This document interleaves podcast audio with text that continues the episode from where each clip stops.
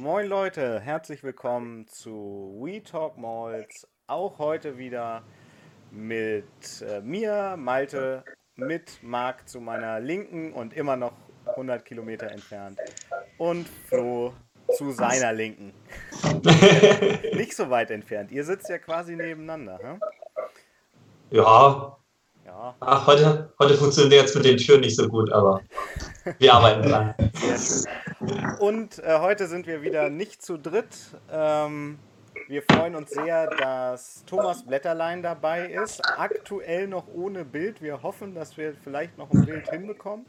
Ähm, und Herr Blätterlein ist vieles bei der Grumsiner Brennerei. Unter anderem Brennmeister, ähm, der, der kreative Kopf vielleicht auch hinter den Abfüllungen.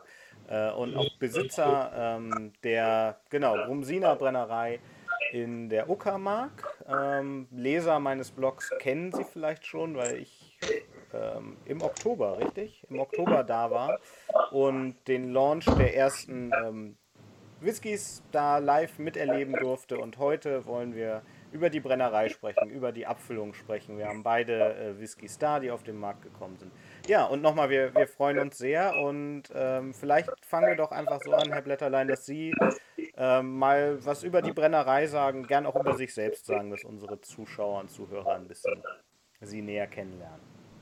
Ja, guten Abend aus der Uckermark noch ohne Bild, weil äh, wir sind hier im tiefen Brandenburg und von 5G können wir nur träumen.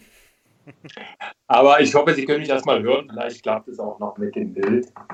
Ja, wir, wir haben hier vor über fünf Jahren eine alte, eine alte Handwerkstradition wieder aufgenommen, eine Brennerei aufgebaut das Brennen in der Mark Brandenburg war ja durchaus weit, ein weit verbreitetes Handwerk. Vor 100, 140 Jahren gab es viele Brennereien. Hier sieht man Reste dieser Brennereien, sieht man auch jetzt noch hier in vielen Dörfern stehen. Da wurde in der Regel Getreide gebrannt. Ja.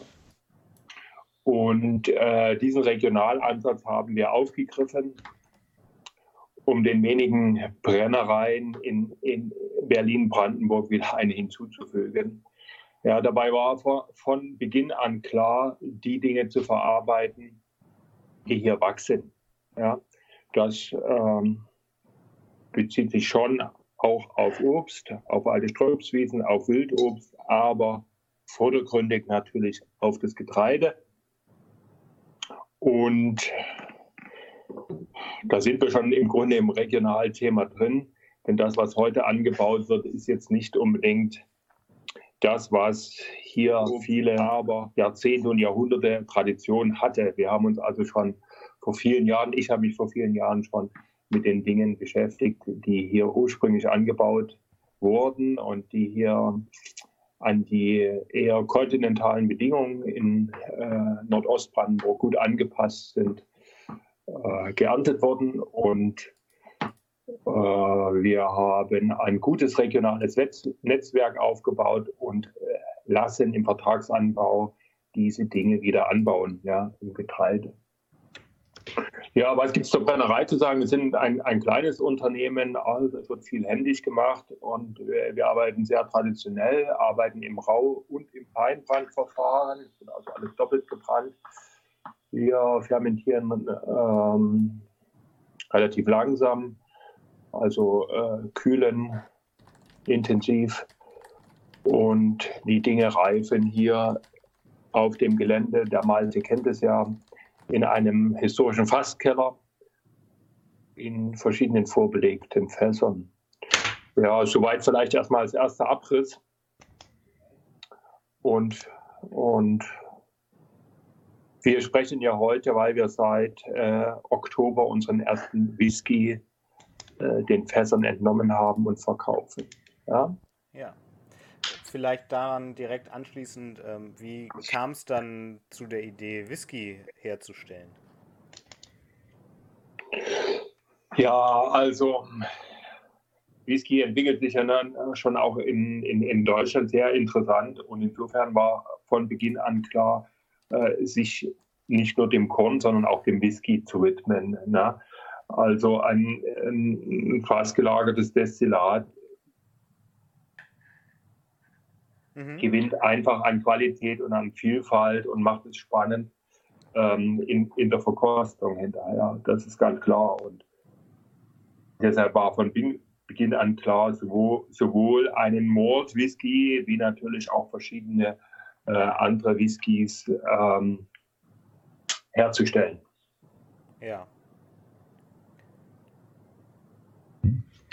Und haben da auch ähm, gewisse Vorlieben von Ihnen äh, mit, mit reingespielt. Ähm, wir werden ja gleich noch auf die unterschiedlichen äh, Fasstypen auch noch zu sprechen kommen. Sind das so, sagen wir mal, äh, Favoriten von Ihnen oder an, an wem haben Sie sich da orientiert?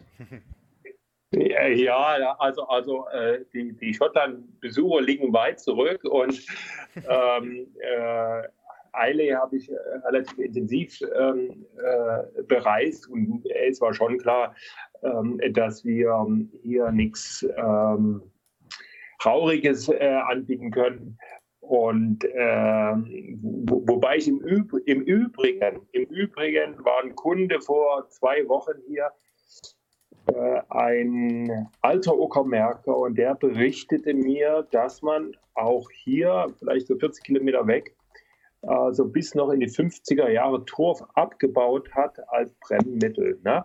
War sehr interessant, weil, weil das, das wäre natürlich wieder ein Ansatz, ähm, wenn man irgendwann mal selber melzen wird, ähm, auch diese Sachen aufzugreifen. Ne? Mhm.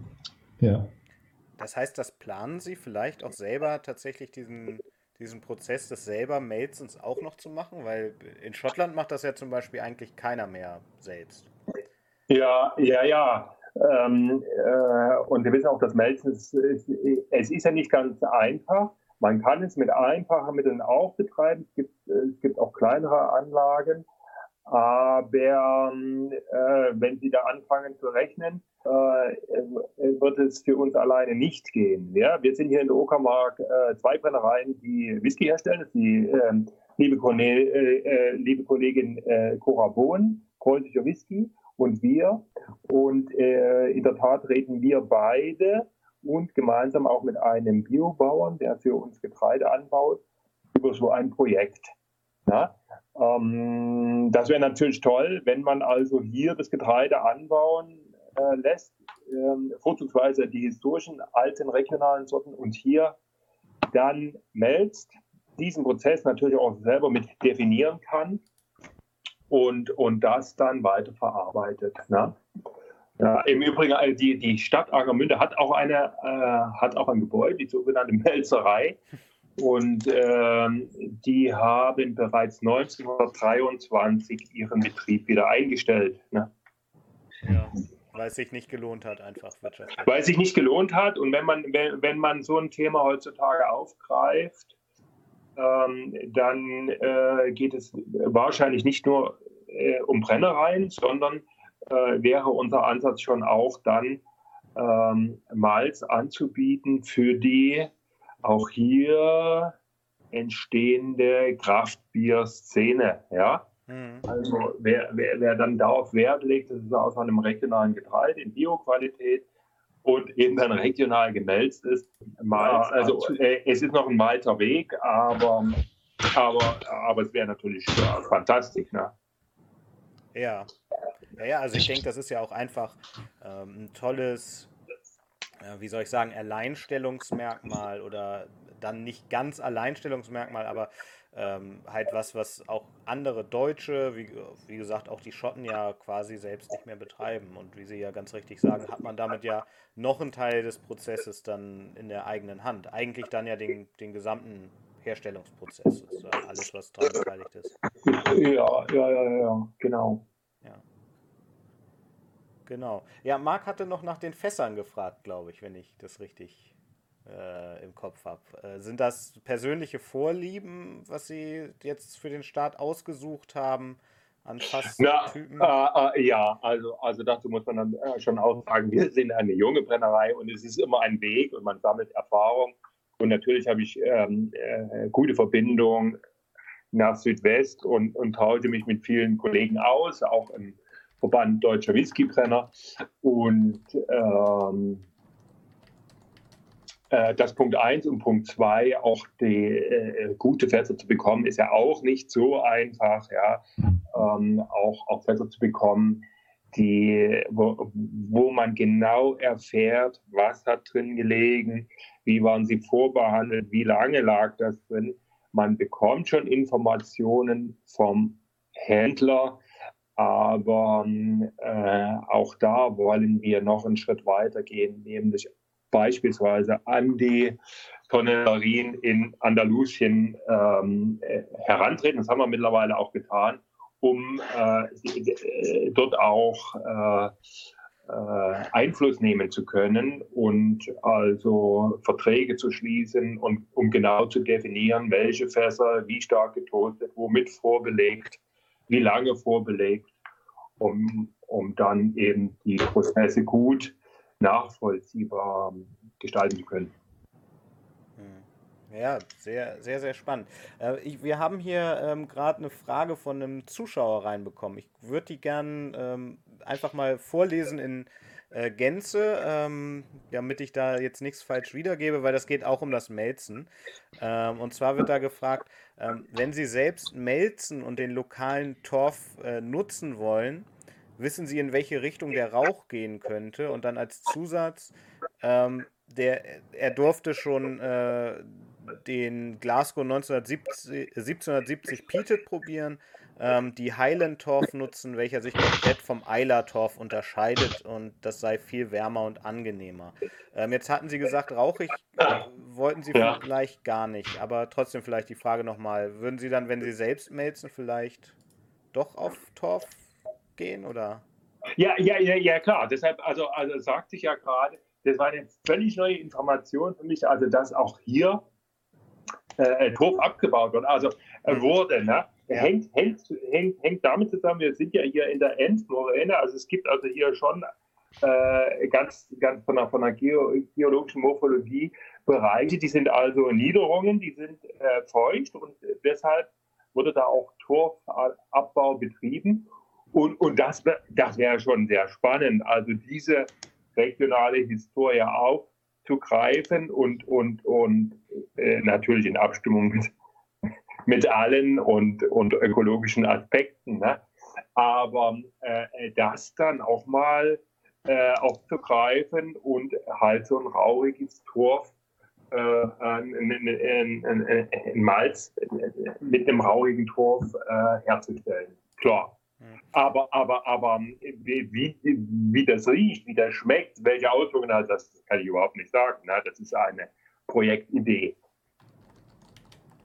Okay. Wenn Sie ähm, diese speziellen und seltenen Getreidesorten, die ursprünglichen, ähm, verwenden, wie und wo lassen Sie denn jetzt im Moment melzen eigentlich? Das ist ja dann ein wichtiger Schritt, wo das äh, Getreide dann halt produziert, ab, äh, geerntet und dann noch äh, verbracht werden muss und sowas. Ähm, wie läuft das im Moment?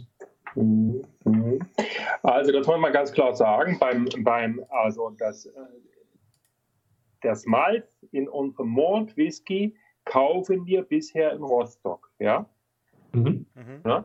Und ähm, die anderen Getreidesorten werden nicht gemälzt, die verarbeiten wir so. Haben wir, deshalb haben wir ja einen Single Grain äh, und wir haben Ray im Keller und äh, wir starten dieses Jahr auch ein sehr spannendes Projekt. Wir haben eine alte Maissorte, die in den 50er Jahren ausgestorben ist, haben wir aus den Saatgutbeständen des Bundes in Gartersleben äh, vor drei Jahren bekommen, 700 Gramm. Der war in der Rekultivierung ähm, damit werden wir dieses Jahr auch starten. Eine alte ähm, Uckermark-Sorte, braunes Schindelmeiser heißt diese Sorte. Kennt niemand mehr, aber auch Mais war hier mal sehr verbreitet. Und ganz im Gegensatz zu dem Mais, der jetzt in, in fast industriellem Maßstab hergestellt wird, angebaut wird und, und alles in die, Bio, äh, in die Biogasanlagen geht, äh, wurde dieser Mais ja noch gegessen. Ja? Also es ist äh, äh, ist also ein spannendes Thema, ja? aber nicht gemelzt. Ja. Also der würde dann auch in den, in den Grain gehen oder beziehungsweise wenn man. Äh, ein Bourbon. Genau, das, das wäre ein Bourbon-Ansatz. Ne? Uckermark Bourbon. Ja. Genau, würde ich, wollte ich gerade sagen. Geht ja dann in so eine Bourbon-Richtung. ja, ja. Ja, ja. Äh, nee, man muss alles geprüft werden, wie wir das nennen können, aber in die Bourbon-Richtung, ne? Klar. Ja. Ähm, dann hätten sie ein, Grain äh, und Single Malt, die gibt es ja jetzt schon aktuell auf dem Markt. Ja. Dann mhm. Rye, haben sie gerade nebenbei erwähnt, li liegt schon im Keller und ja, da wäre ja alles abgedeckt. Ja, ja, ja. Genau. Das ist schon sehr spannend, wenn, wenn man sich mit den alten Getreidesorten, da, da gibt es also äh, viele Getreidesorten. Ich bekomme jetzt äh, im Dezember im Übrigen noch äh, geliefert Champagnerroggen. Der war Anfang der 90er, wurde fast nirgendwo angebaut. Ne? Und es war der äh, Rudi Mautschke, der das so als persönliches ähm, Vorhaben verfolgt hat. Das ist im Übrigen ein, ein der war Anfang der 90er ähm, Roggen.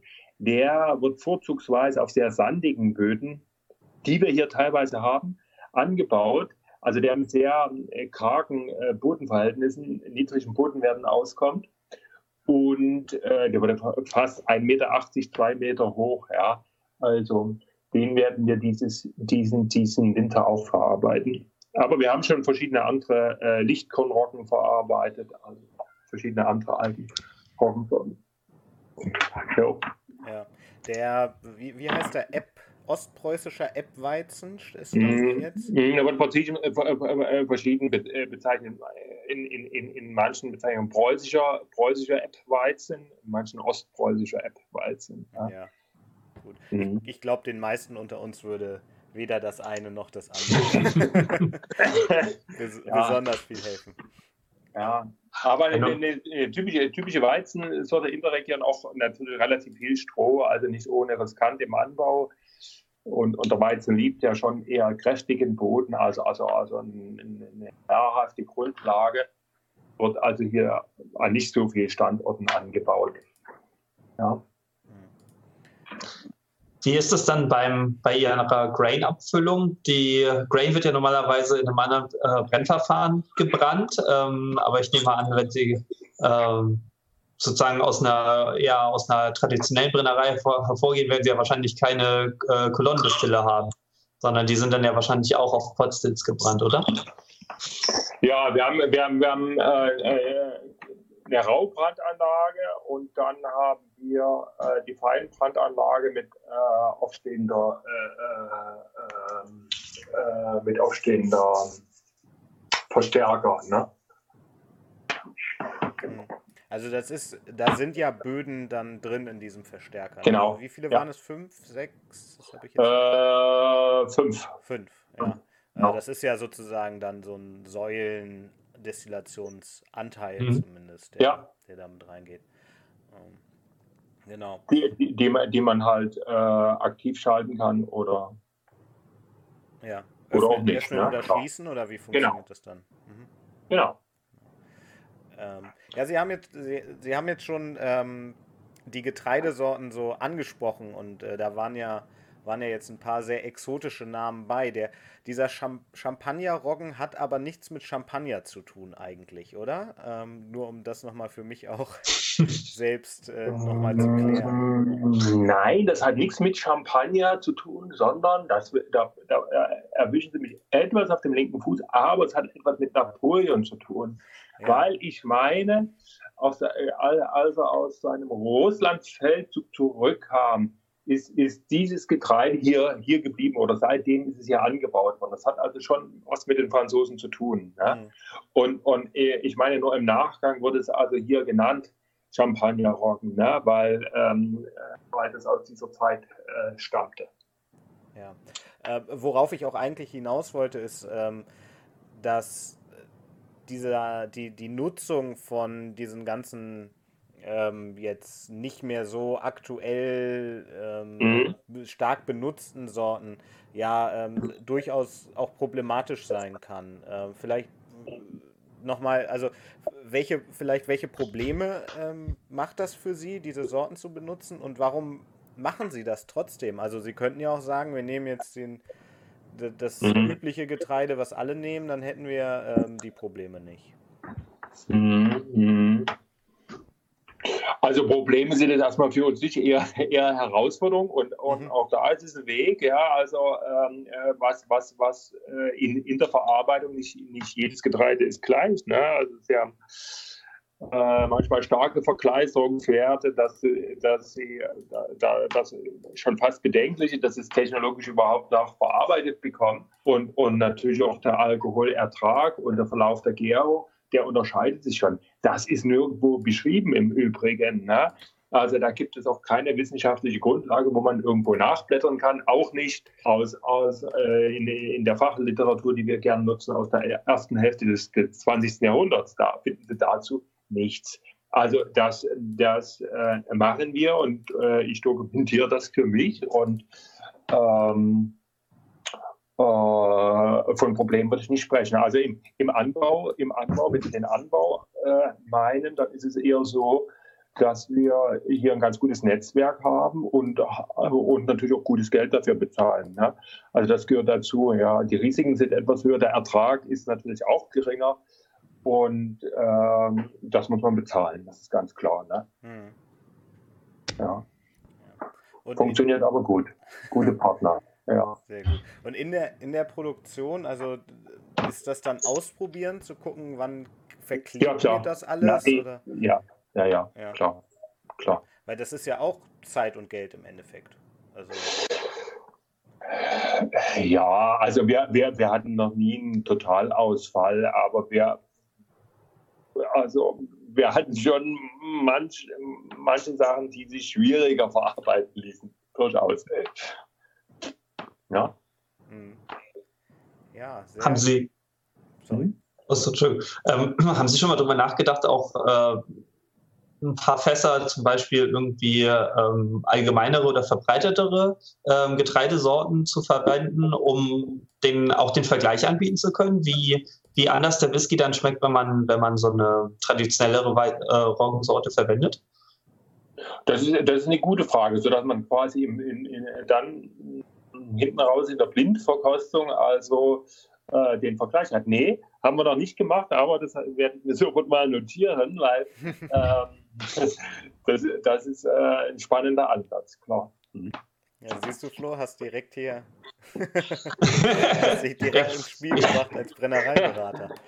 Aber wo, wo, wo, wobei auch da ist ja wieder, wenn man ins Detail geht, was ist typisch, ja. Und äh, also bei, bei, bei Standard Malzen äh, von welcher Standardmelzerei auch immer, ist, ist das leicht. Aber äh, beim Getreide äh, muss man sich schon wieder näher, näher beschäftigen. Aber trotzdem ist, ist das vielleicht eine pfiffige Idee und sorgt vielleicht auch für Überraschung.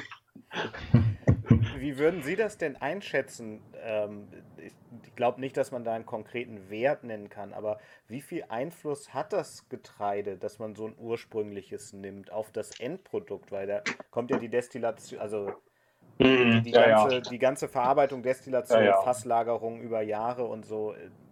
Wird man das überhaupt mhm. schmecken oder würden Sie vermuten, dass der Unterschied kaum erkennbar ist? Also, also da, da, da, da fragen Sie jetzt den Falschen. Natürlich schmeckt man das. Ja? Also machen, schließen Sie die Augen und dann schmecken Sie das sofort. Ne? Ähm, äh, und alles andere müssen Sie im Blindvergleiche einfach mal machen. Ähm, wir, wir machen das aus tiefer Überzeugung der Regionalität und äh, natürlich auch aus wirtschaftlicher Überzeugung, da wir der Meinung sind, die Dinge, die hier typisch sind, die findet man woanders eben sehr wahrscheinlich nicht. Und, und das macht ja, äh, das macht es ja auch spannend für Genießer, etwas regional typisches ähm, äh, zu entdecken. Ne? Hm. Also es ist eher eine Grundüberzeugung, alles hier zu machen, regionale Kreisläufe und hier die Wertschöpfung ähm, äh, zu realisieren, aber überregional zu vermarkten. Völlig klar. Ne? Ja, sehr schön. Äh, ich habe hier gerade noch eine Frage ähm, reinbekommen, ähm, die ganz kurz ist. Wo kommen denn die Fässer her, ist diese Frage. Äh, da hatten Sie, glaube ich, schon ein bisschen was zu gesagt. Ähm, ja, ja, ja. Also, also wir haben äh, neue Fässer äh, neue Fässer, wenige neue Fässer aus, aus Frankreich, aus äh, äh, wir haben auch ein Akazienfass aus Bulgarien, ja, Akazie. Aber das sind schon die Exoten. Ansonsten an vorbelegten Fässern, wir haben äh, Bourbon vorbelegte Fässer, wir haben Rumfässer aus Martinique und Jamaika, wir haben Sherryfässer, ganz klar. Wir haben Banyuls, ein, ein, ein, ein äh, Süßwein aus äh, Frankreich. Ja, das ist so das Portfolio, was mir jetzt so ad hoc einfällt.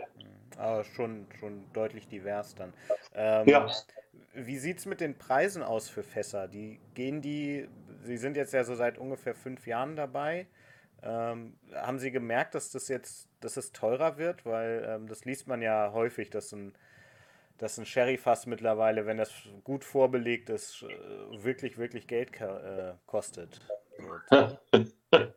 Gut ausgedrückt, über konkrete Preise spricht man nicht. Ja. Aber, aber es ist so, die, die Preise steigen und äh, im Übrigen gerade äh, gerade der Punkt steigender Preise, äh, relativ leerer Markt und wenige, wenige quasi keine Möglichkeiten als ähm, Brennerei ähm, die Vorbelegung zu beeinflussen hat uns ja nach äh, Andalusien geführt, äh, dieses Jahr im September. Und da haben sich sehr spannende Ansätze ergeben.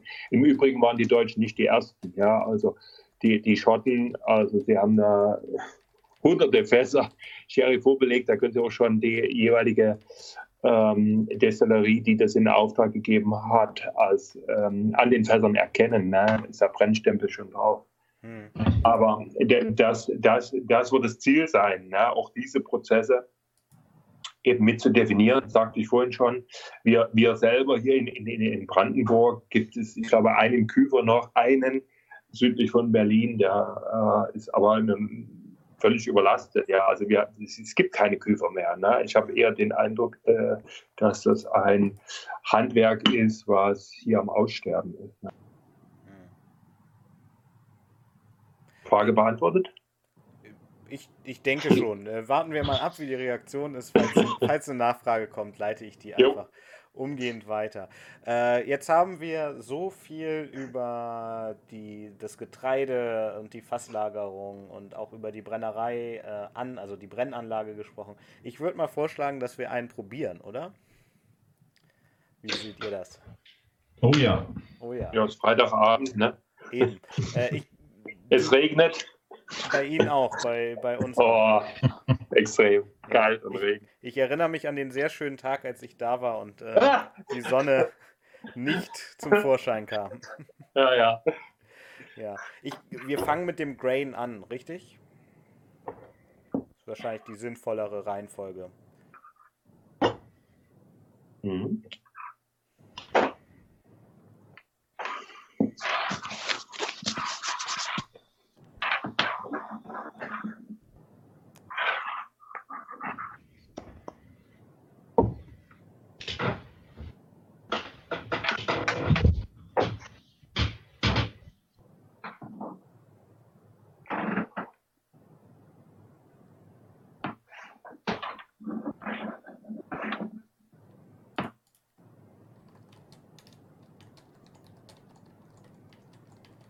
Marc, was sagt deine Nase?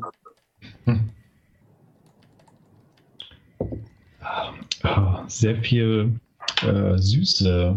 Wobei ich so, so. Aber auch Assoziationen habe zu. Ähm, zu meinen Großeltern. Also die, die leben auf dem äh, Land. Mhm. Ich weiß, dass das war so das, das erste, was ich in der Nase hatte.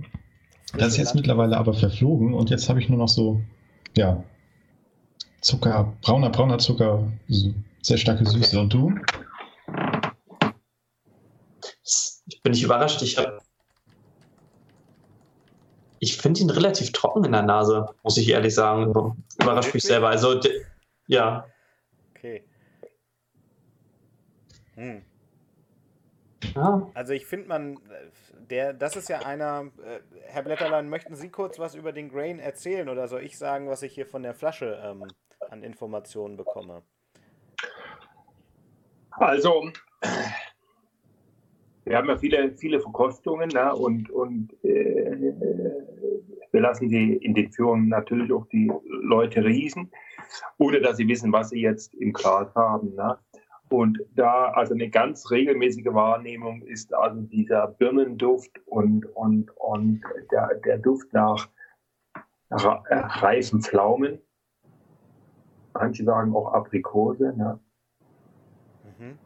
Und also die, die, die, diese Fruchtnoten. Ne?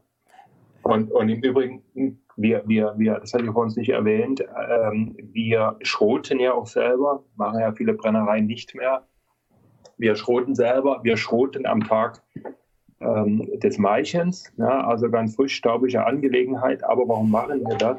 Weil wir schon in dem geschroteten Getreide also gute Aromen finden können. Und da ja, also gerade bei dem, bei dem App-Weizen finden sich also diese, diese obstigen Noten, ähm, wie jetzt auch im, im fertigen Destillat gut wieder. Ne? Und durch die Fasslagerung meine ich auch gerade diese Obsttöne und werden äh, da weitergetragen. Ne?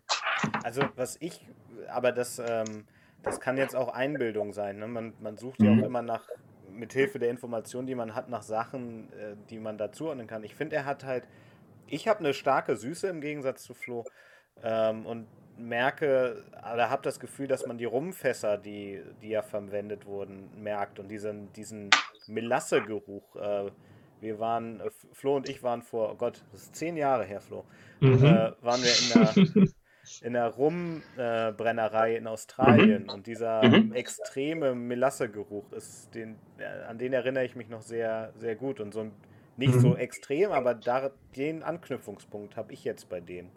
Ah ja. Mhm.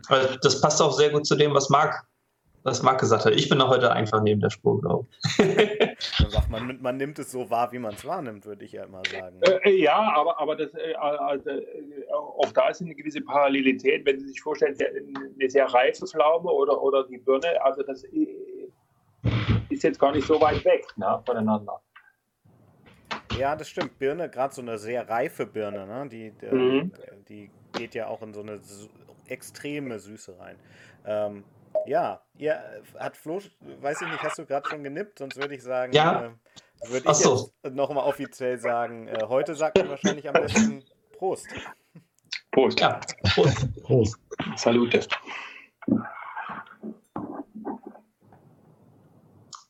Kann mich nicht mehr zurückhalten.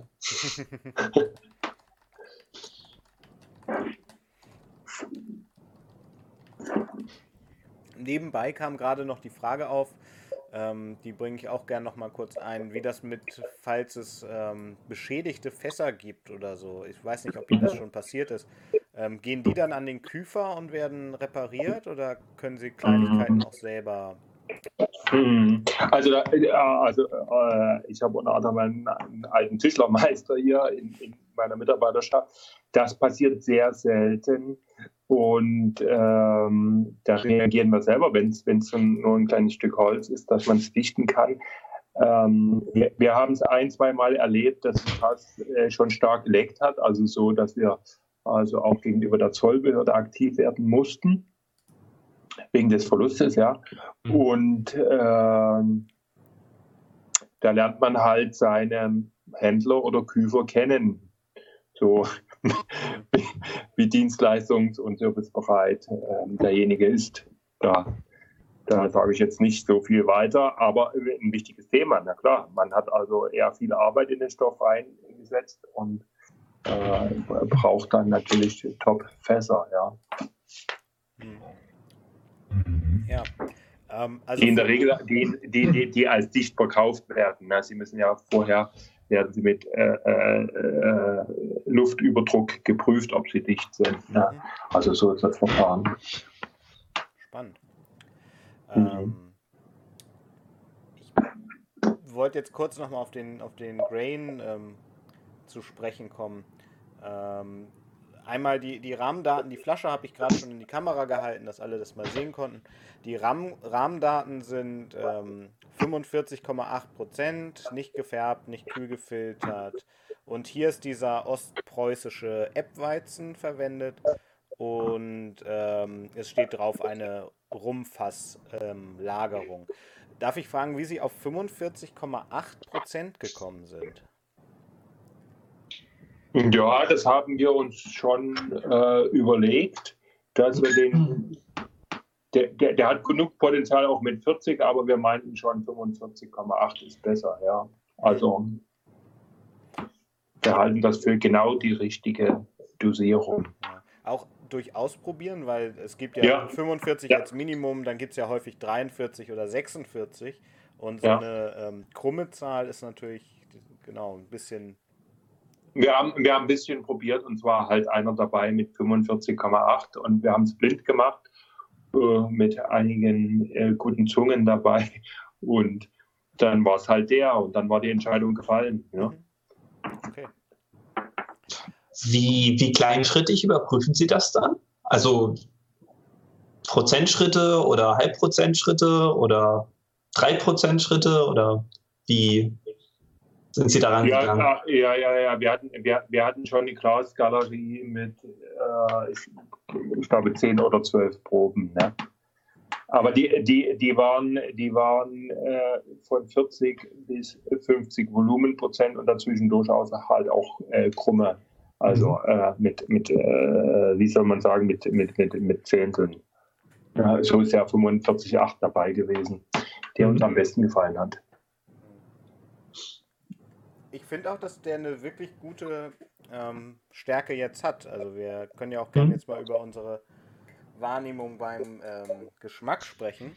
Und ähm, ich weiß noch, dass als ich über das Event geschrieben habe, ähm, mhm. habe ich gesagt, so insgesamt erinnert der mich ein bisschen an Kirmes oder Jahrmarkt oder so. Also ähm, ich finde den sehr sehr, sehr süß, so zuckerwattig, äh, kandierte Ach so. Sachen mit dabei. Ähm, was, was ich sehr toll finde. Also das ähm, ist natürlich weit entfernt von einem Likör oder ähnlichen, aber für einen Grain und für einen Whisky ähm, finde ich, hat er das ganz toll ähm, mit drin.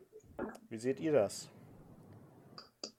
Ja, finde ich auch. Und überhaupt nicht, was man so als, als grainig oder als, als typische Noten des, des Grains ähm, definiert, finde ich, hat er gar nicht. Ich, sondern eher im Moment ähm, habe ich so Bourbon-Noten. Also blind verkostet hätte ich vielleicht sogar gesagt, hm, das könnte auch ein Bourbon sein. Also, okay. okay. Äh, ganz. Das ist aber in, die Tagesform, ne? In, in, deinem das, in, deinem Fall ist das, ja auch ein Lob. Du trinkst ja sehr gerne Bourbon. Also. Ja, natürlich, ja. Ja, da gibt es tolle Sachen, ja, muss ich auch gleich mal sagen. Ja.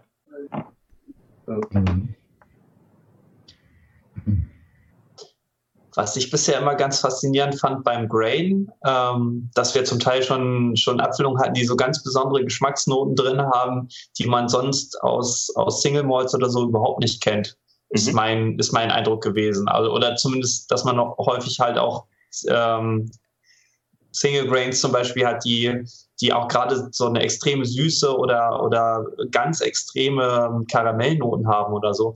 Ähm, da finde ich jetzt bei dem, das liegt aber wahrscheinlich auch ein bisschen am Brennverfahren mit, ähm, dass er doch an einem, einem, einem Malt ähm, recht nahe kommt geschmacklich. Also ich glaube, es wäre recht schwierig, die, äh, den von einem, von einem Malt zu unterscheiden.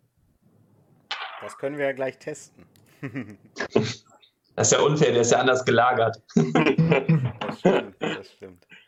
Mm. Ja. Welche Überlegungen sind denn von Ihrer Seite in diesen, äh, in diesen Whisky dann eingeflossen? Also, dass Sie jetzt gesagt haben, jetzt ist er so, wie ich ihn auch haben möchte. War das einfach, gab es vorher was, wo Sie hin wollten oder haben Sie irgendwann die, das Fass probiert und äh, dann gesagt, okay, jetzt, jetzt nehmen wir die zwei, drei Fässer, die sind jetzt so dass ich es gut finde und jetzt können wir das langsam mal auf den Markt bringen. Ja, also letzteres. Wissen Sie, wir, wir, wir, wir sind ja einen Weg losgegangen und beschäftigen uns mit den historischen Getreidesorten. Punkt 1, Punkt 2. Wir haben das, was wir an guten vorbelegten Fässern kriegen konnten, gekauft Und äh, Punkt drei ist es, dass wir natürlich ähm, sehr aktiv den Reifeprozess analysieren. Das heißt Blindverkostung, mindestens zu dritt, ja. Und dann endlich nach über vier Jahren äh, zur, zur, Entscheidung kam, jetzt ähm, füllen wir ab. Ja. Wie alt ist der? Vier Jahre und ein bisschen dann? Ja, vier Jahre und ein bisschen müsste ich jetzt in meine äh, Fassbücher gucken. Ich glaube, vier Jahre und zwei Monate da. da, da okay, ja. Ja. Nicht auf die Tage, nicht auf die Tage drauf an. Damit ist er älter als der Single Malt, oder? Nee, der Single Malt ist, ist, ist vier Jahre und äh, acht Monate. Ah, okay. Ja. Ich hatte den irgendwie mit, äh, mit drei Jahren und, und ein bisschen abgespeichert nee, nee. im Kopf. Gut, okay. Gut. Wie, wie häufig überprüfen Sie dann die, die, den Reifungsprozess Ihres Fasses? Bitte? Wie häufig überprüfen Sie das? Also machen Sie da, ich habe in Schottland schon öfter gehört, dass im Allgemeinen so ein Fass einmal im Jahr ungefähr probiert genau. wird. Einmal im Jahr okay. machen wir das auch. Ja, ja. Das, ist, das, ist, das ist ein großer Aufwand. Und äh, auch da natürlich wieder mit äh, Beteiligung der Zollbehörde und die Fassbücher müssen aktualisiert werden. Und, und äh, dann wird zu dritt halt blind verkostet, ja, ansehen, riechen, schmecken, spucken, dokumentieren. Also kein so toller Termin für mich. Das, das geht ja ganz. Das, das Achso, ja. Ja, also das wundert mich. Ich dachte, dass das Fass dann auch endlich mal wieder probieren zu können wäre ein. Ja, klar, aber, aber es sind ja eine ganze Menge Fässer und äh, da sind wir sehr konzentriert arbeiten. Also man, hm. ich, ich zumindest bin froh, wenn wir es dann alle haben und dann die, ähm, die Notizen vergleichen können und das äh, Mehrheitsfähige wird dann halt festgehalten, klar. Ja fern von unserer romantisierten Vorstellung. Äh, ähm, am Abend, die, die Sonne scheint so ja. äh, gold, goldig durch, durch kleine Fenster, wirft Schatten auf die Fässer und es werden mit, mit, mit Glaszylindern ähm, werden da Proben gezogen. Ach, ja. Na, da, da, da, das schon, aber, aber das, bei einem Fass ist es okay, aber wenn sie viele Fässer, so viele haben wir ja auch nicht, aber das ist dann Arbeit. Ne? Mhm. Ähm, die, das fand ich auch ganz spannend, als ich da war und jetzt wurde auch nochmal ähm, gefragt, wie läuft das denn mit dem Zoll? Da äh, hatten wir ja auch lange, hatten Sie auch lange drüber gesprochen. Ähm, zum Beispiel beim Ziehen der Fassproben. Da muss jemand vor Ort sein und äh, das genauestens dokumentieren. Wie, wie viel, also wie schwierig ist das insgesamt so? Naja, das ist nicht schwierig, wenn Sie wissen, wie es, wie es funktioniert. Ne? Also das gibt ja alles die Behörde vor. Und ähm, es ist also so, in unserem Fall so, dass wir ein Steuerlager haben. Ja? Und alles das, was ähm, in dem Steuerlager liegt, ist also dokumentiert. Bei den Fässern handelt es sich um sogenannte amtliche Fassbücher, ja, die im Beisein der Behörde angelegt, von der Behörde angelegt werden beim Befüllen des Fasses. Und ähm, wie Sie ja wissen, verlieren wir Alkohol bei der Fasslagerung. Wir sprechen von Verlust. Der Staat anerkennt bei der Holzfasslagerung 4% pro Jahr. Als, ähm, äh, also dieser Verlust wird zugestanden, mindert also bei der sogenannten Inverkehrbringung, also dem Moment, wenn das Destillat das Steuerlager verlässt, die, die Steuerlast. Aber dieser Verlust kann durchaus schwanken. Das ist also sehr abhängig davon, was man für Fässer verwendet. Bei neuen Fässern, bei Erstbelegung eh immer etwas höher. Und äh, aber auch bei vorbelegten Fässern können Sie ein Fass haben, da liegen Sie bei 2%, aber Sie können auch ein Fass haben, da liegen Sie bei 7%. Und zumindest hier in unserem ähm, Zollgebiet ähm, äh, zuständig die Haupt, Hauptzollverwaltung im Hauptzollamt in Frankfurt oder die haben, die haben die Möglichkeit eröffnet, die Fässer äh, mit einem Zollsiegel äh, zu verschließen, was zur Folge hat, wenn der Stoff aus dem Fass entnommen wird, dass der komplette entstandene Verlust als solcher ähm, äh, angesetzt wird. Und das müssen Sie als Brenner sich überlegen, ob Sie mit einer pauschalen 4% Verlustregelung besser kommen oder die sichere Variante der, der, ähm, des amtlichen Verschlusses wählen. Ne? Und, ist, äh, und, da sie in vorbelegten Fässern nie drinstecken, ähm, äh, liegt es äh, nahe, diese Variante zu wählen. Ne? Ja. Jetzt hatte ich den Gedanken, in einem Fass zu stecken. Entschuldigung. Ja, ja, klar. Das, das kommt also, also, war für mich heute auch schon ein langer Tag. Ja.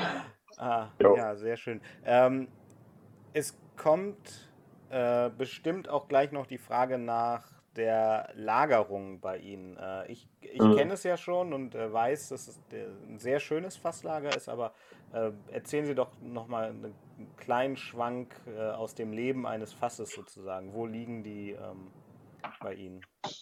Genau, die liegen also in einem, in, in einem historischen Getreidespeicher, 1896 gebaut und dann dieser Speicher ist auf einer dicken Lehmsohle errichtet der, der, der Lehm versorgt diesen Kellerbereich mit Feuchtigkeit.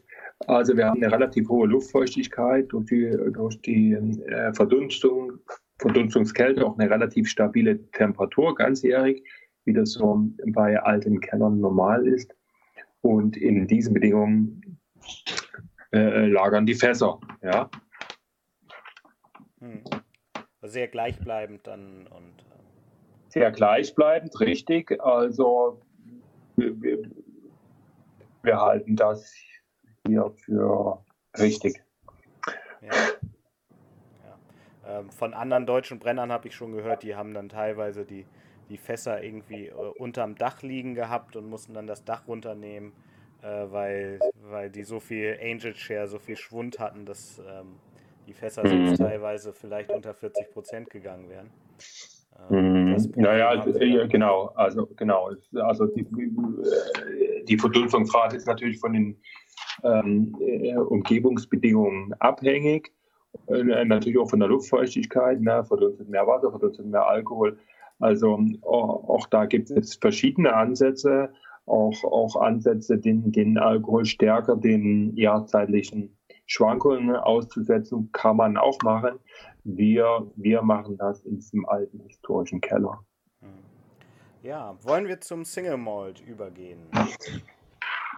Yes, please. Jetzt, äh, jetzt wird es spannend mit 57,8 Prozent. Ähm, das Alter hatten Sie ja gerade gesagt, vier Jahre, acht Monate. 650 Flaschen gibt es und ähm, der lagerte, das steht hinten drauf, in Weißeiche, mhm. Bourbon und Sherryfässern. Weicheiche, Weißeiche, mein Gott, ähm, ist dann das, was die Schotten wahrscheinlich Virgin Oak nennen würden, also nicht vorbelegte Fässer, korrekt? Ja. ja. ja, korrekt. Wissen Sie da ein grobes Mischverhältnis oder ist das eine nach, nacheinander? Ja, wahrscheinlich. Ja, nach, nacheinander. Also, nacheinander. also drei, drei Monate in den, den ersten Fässern. Mhm. Okay. Und den, ähm, das ist das dann jetzt sozusagen die Fass, die unverdünnte Fassstärke, also kein Wasser hinzugesetzt? Korrekt, Korrekt. ja. Sehr schön. Also so naturbelassen. Genau, genau. Wie wir es mit der Zollbehörde entnommen haben. Zum Lagern verwenden Sie dann auch äh, normal große Fässer, sage ich jetzt mal, also die üblichen ähm, Hogsheads oder sowas? Ja, ja, also das ist, äh, sind in der Regel Barriques, also äh, bei den Amerikanern 190 Liter allerdings. Und beim, beim Sherry waren es Barrique, also 225 Liter. Ne? Mhm. Also kein großes 500 Liter Nein, nein, nein, nein, nein, nein. Also da, da äh, werden wir in Zukunft eher auf noch kleinere Fässer gehen. Mhm. mhm. Einfach um, um die schnellere Reifung zu erreichen? Um den äh, naja, nicht nur Geschwindigkeit, sondern eben äh, Aroma, ne? Mhm. also um da ein bisschen mehr spielen zu können. Ne? Ja, ja. Okay, wie sind eure Eindrücke zu dem, zu dem Malt? Flo, ist er für dich ähnlich zum Grain oder ist der Grain ähnlich zum Malt? Also bei dem Vergleich muss ich jetzt sagen, äh, da sehe ich im Moment keine, keine zu großen Parallelen, weil ich glaube einfach die, die Lagerung gerade in dem, in dem Sherryfass oder in den Sherryfässern doch äh, dem einen starken Stempel aufgedrückt hat, der den, mit den Rumfässern vorher vom Grain ähm, fehlte. Oder halt anders ist. Ja. Genau. Ähm, jetzt, war, jetzt war ich der Freche und habe schon einen Schluck genommen, weil ich mich nicht beherrschen konnte. Also ich eröffne es dann auch nochmal. Also Prost auf den zweiten. Prost. Prost.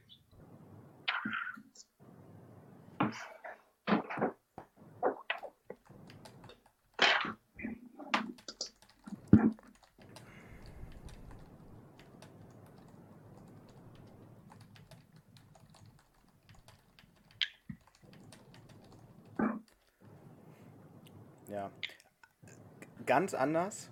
Sehr kräftig, logischerweise mhm. natürlich durch den Alkohol. Und was ich sehr spannend finde, ist diese Eichennote, die mit drin ist, die ja schon durchaus da ist. Da werden wir gleich unseren Spezialisten Marc nochmal zu befragen. Der ist unser, unser Eichenfan. Ähm, weil mich erinnert der, ähm, und das meine ich auch als Kompliment, so ein bisschen an Mark Mürrer, schwedischen Single Malt, ah, der, mhm. der ja viel, die spielen ja viel mit der ähm, mit der schwedischen Eiche. Und das ist so ein ganz besonderes Aroma und da erinnert er mich ein bisschen dran. Und das schätze ich, schätze ich bei Mark Mürrer sehr und gefällt mir jetzt hier auch sehr gut.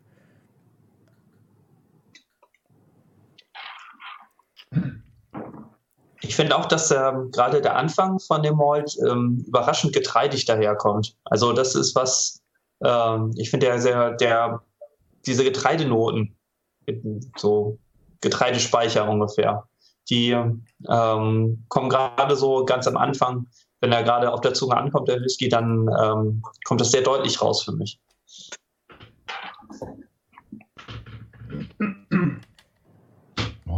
Ja. Auch hier wieder die Frage, ähm, was war Ihre Intention mit diesem Whisky sozusagen? Also wie hatten Sie sich den vorgestellt? Was wollten Sie damit ja, ausdrücken, sage ich jetzt mal? Na, unser, Ziel, unser Ziel ist schon Komplexität na, und einen Stoff zu produzieren, mit dem man sich lange beschäftigen kann und den man langsam entdecken kann. Na. Und deshalb natürlich auch das wiederholte Umlegen. Na. Deshalb ja auch das, das Abfüllen in Fassstärke, was wir auch im Übrigen perspektivisch vorhaben. Also es wird immer mal eine Edition geben, die wir dann äh, beschränkte Flaschenanzahl äh, in Fassstärke abfüllen werden damit der geneigte Genießer den Stoff eben nach Tagesform und Wetterlage für sich in Ruhe entdecken kann. Ne? Und viel Spaß hat, das zu entdecken. Ja.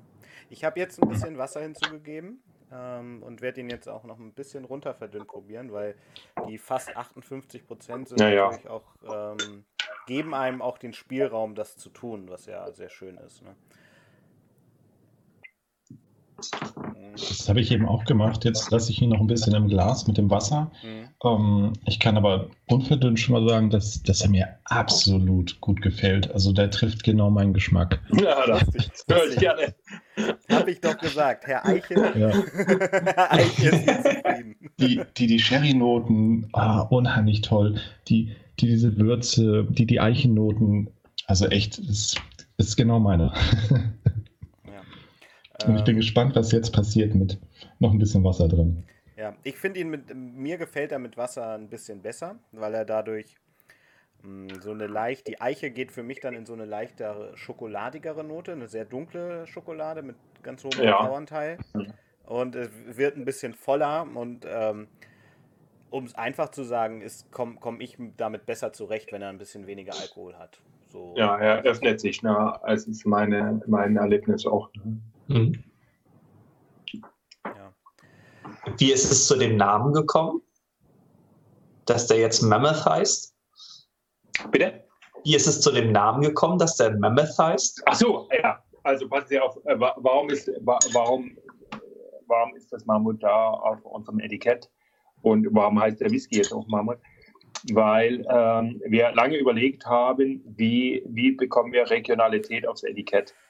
Und es war also ein langer Prozess und viele Dinge haben wir verworfen Und dann ist uns schon eingefallen, diese Landschaft, diese tolle Landschaft, in der wir hier leben können, ist geprägt in der letzten Eiszeit, vor 12.000 Jahren, Weichsel-Eiszeit.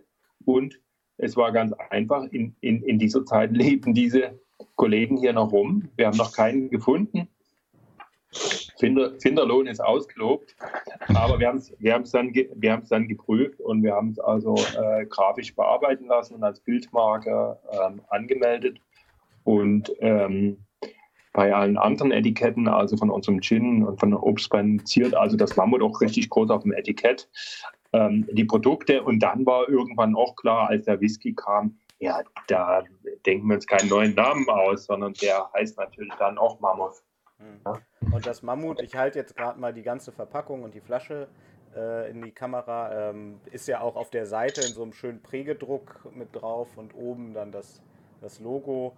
Äh, und auf den Gläsern, ein Glas habe ich ja auch hier, ähm, ist das auch und sieht, sieht alles sehr, sehr schick aus. Und ähm, ja, zeigt, glaube ich, dann auch ganz schön diesen, ähm, diesen Bezug, den sie ja in der gesamten Herstellung von vorne bis hinten ähm, auch haben. Ne? Ja. Das ist ja jetzt nicht so aufgesetzt wie bei anderen vielleicht. Ähm, genau. Bei anderen Brennereien. Ich denke ja immer an Highland Park, die irgendwie jeden toten Wikinger mittlerweile zweimal ausgegraben haben. Ach so. Ja, regelmäßig ausschlachten zu können.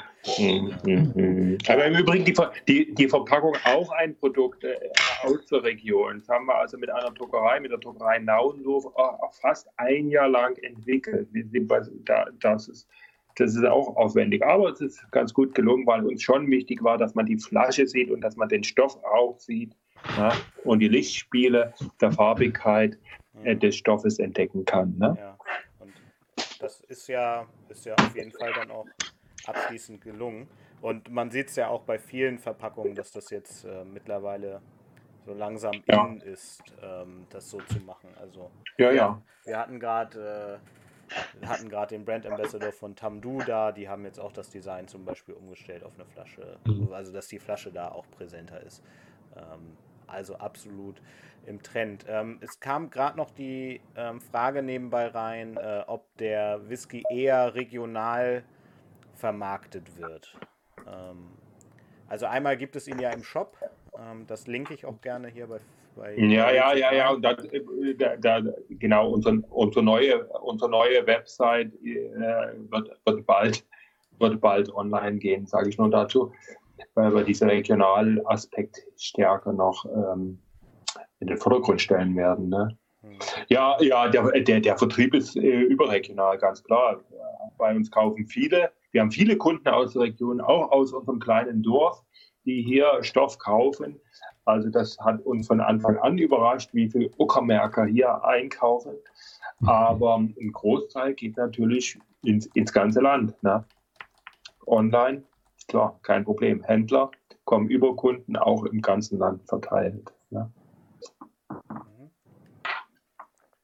650 Flaschen vom Single Malt. Muss man sich ranhalten jetzt? Wird es, wird es knapp? Und vielleicht die, die wichtigere Frage, wie sieht es ähm, sieht's, uh, mit den Nachfolgern aus? Wie, wie geht die Reise weiter für Mammoth Whisky? Ja, ja, ja, ja. Also, also wir haben spannende Sachen im Keller aber werden auch da nichts überstürzen. Ja, das, man sieht ja jetzt, also nach, nach vier Jahren und acht Monaten haben wir den ersten Whisky rausgebracht. Ja, also ähm, äh, viele Kollegen machen das halt nach, nach drei Jahren geht die Sache los. Aber wir versuchen schon eine möglichst ähm, hohe Qualität, also, also äh, ein spannendes Produkt, sagen wir mal so, äh, äh abzufüllen. Und da wird es bestimmt in 2020 wieder eine kleine Edition geben. Ja, wir haben unseren Verkostungstermin Ende des Winters, Ende, Ende Februar machen wir wieder unsere Analyse und dann wird entschieden. Ne? Ja. Da müssen Sie dann Bescheid sagen, da kommen wir bestimmt gerne vorbei. ja, gut, ist, ist, ist notiert, ja. Sehr schön. Vor allen, Dingen, vor allen Dingen, Florian hatte ja jetzt schon die, die Produktidee mit dem Standardgetreide. hat er sich dann eine Einladung. ja, ja, ja, ja, okay. Oder eine Namensnennung. Ja, Dankbarkeit. Eine kleine Statue auf dem Hofgelände. So. Ja, ja, klar. Genau. Ähm, ja, Jungs, äh, sind von eurer Seite noch Fragen? Wir haben es nämlich, genau während ich es jetzt sage, ist die Uhr auf 21 Uhr gesprungen. Ähm. ähm, eine Frage, ich habe mich im Shop ein bisschen umgeguckt. Es gibt ja eine ganze Bandbreite an unterschiedlichen Sachen. Haben Sie schon mal darüber nachgedacht, so hm, Pakete zu schnüren, äh, sozusagen so ein, quasi wie ein Geschenkportfolio, ähm, alles, was die Grumsiner Brennerei bietet oder eine gewisse Auswahl, zum Beispiel irgendwie so ein kombiniertes Gin-Whisky-Wein-Paket oder sowas?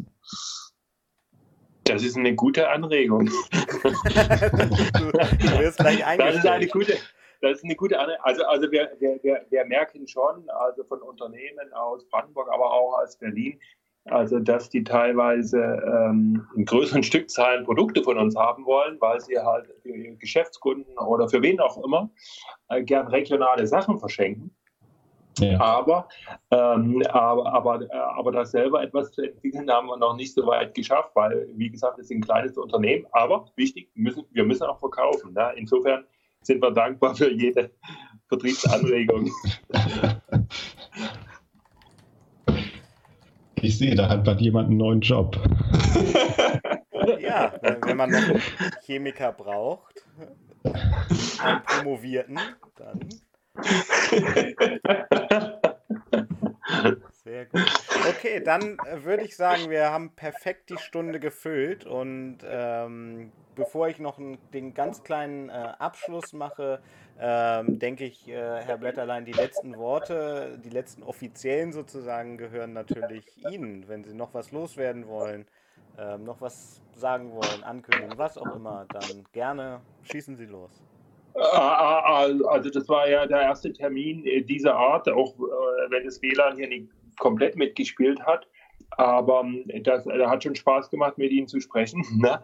Und ähm, das bestätigt ja auch das, was wir hier äh, sonst erleben. Ne? Also es gibt viele Menschen, die sind also sehr interessiert an äh, regionalen und hochwertigen äh, Genusswelten. Und das sind eben nicht nur ältere Menschen, sondern durchaus auch jüngere Menschen, was wir ganz toll finden. So. Und äh, gern wieder oder gern auch in anderer Form. Und bei Fragen stehen wir gern per E-Mail oder äh, auf anderem Weg zur Verfügung. Ne? vielen Dank also. Dann vielen Dank noch von unserer Seite. Ähm, dann die kleine Ankündigung jetzt noch in eigener Sache, unabhängig vom heutigen Thema. Äh, das Jahr 2019 geht zu Ende und ähm, auch wir machen Weihnachtspause und werden ein bisschen besinnlich die Zeit mit gutem bestimmt auch deutschen Whisky genießen. Und unser letzter Livestream dieses Jahr wird aber noch kurz vor Weihnachten am 20.12., also in zwei Wochen, ähm, über die Bühne gehen. Und wer Lust hat, kann da gerne ähm, einschalten. Wir suchen uns bestimmt ein weihnachtlich besinnliches Thema aus. Ja, vielen Dank für alle, die heute dabei waren, Fragen gestellt haben. Ähm, ich hoffe, euch hat es gefallen und dass wir uns beim nächsten Mal wiedersehen. Macht's gut, bis dahin.